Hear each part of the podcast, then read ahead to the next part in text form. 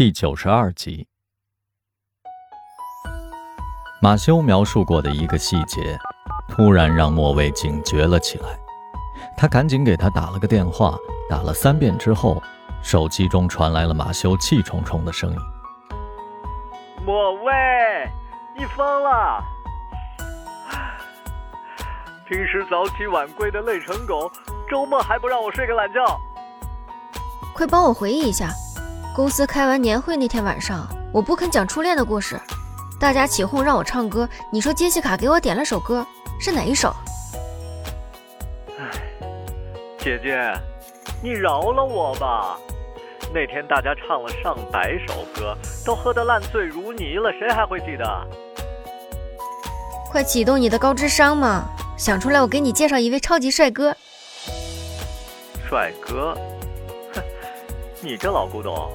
新歌基本不会，估计他给你点了首家喻户晓的老歌，还是比较欢快的那种风格。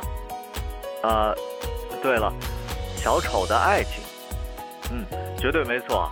前奏一出来，大家就笑了，只有你的脸色很难看。杰西卡把麦克风塞给你，要陪你一起唱，大家都开始拍手伴唱了，你却坚决地端起了酒杯。一首歌，掀起了所有苦痛的回忆，杀死了这个愚蠢而痴情的姑娘。一个漂泊的乐手，十几年前写的作品，竟然有这么大的杀伤力。更重要的是，他对前女友的悲剧也许毫不知情。莫卫迫不及待的想要会会雪狼了。马修还在那边嚷嚷：“喂，莫蔚姐姐，你说的帅哥在哪里？”莫蔚给他发了张山猫的照片。马修叫道：“这不是 Black Box 的歌手吗？哼，我曾经拉你去听他的歌，你偏不去。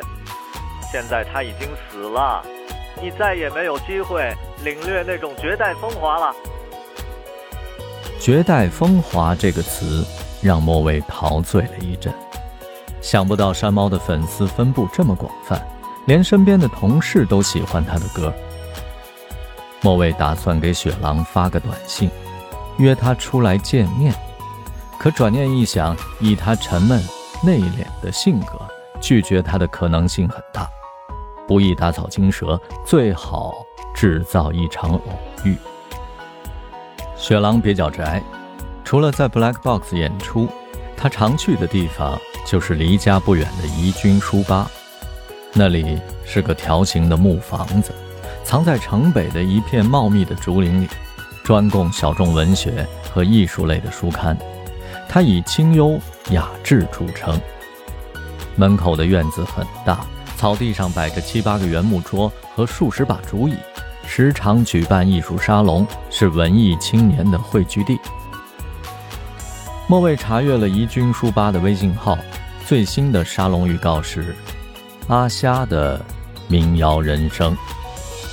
本周六下午三点，他觉得雪狼应该会来。阿虾虽然过了鼎盛期，人气还是挺旺，椅子早就坐满了。大家三五成群地坐在草地上，空气里弥漫着现磨咖啡的香气。不惑之年的阿虾仍然是格子学生装，蝴蝶领结，白裤子，白皮鞋，歪戴着一顶运动帽，莫蔚有点作呕。阿虾谈起了演艺生涯，无法绕开小丑的爱情。